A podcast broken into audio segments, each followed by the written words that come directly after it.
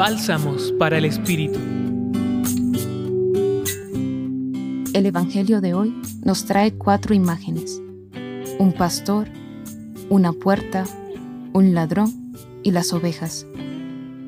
El ladrón salta a esa puerta, escalando por la vida de la apariencia, la libertad condicionada, la seguridad que esclaviza y la exigencia que deja al interior sediento y destruido.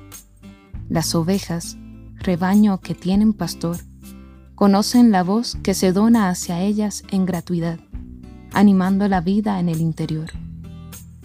El pastor abre sus puertas, puertas de descanso, cobijo, vida, libertad, alimento y donación. Él cuida de sus ovejas. Es Él quien dona toda su vida y llama a cada una por su nombre, haciéndoles saber que las conoce y que no las abandona. Durante el día de hoy, siente cómo hay diferentes voces en tu vida, la del pastor y la del ladrón. Identifica la voz que conoce lo más profundo de tu ser y déjate envolver por el amor que te regala y te dice, yo he venido para que tengas vida y vida en abundancia.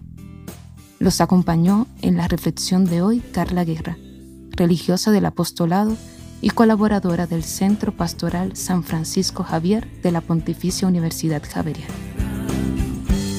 Escucha los bálsamos cada día entrando a la página web del Centro Pastoral y a javerianaestereo.com.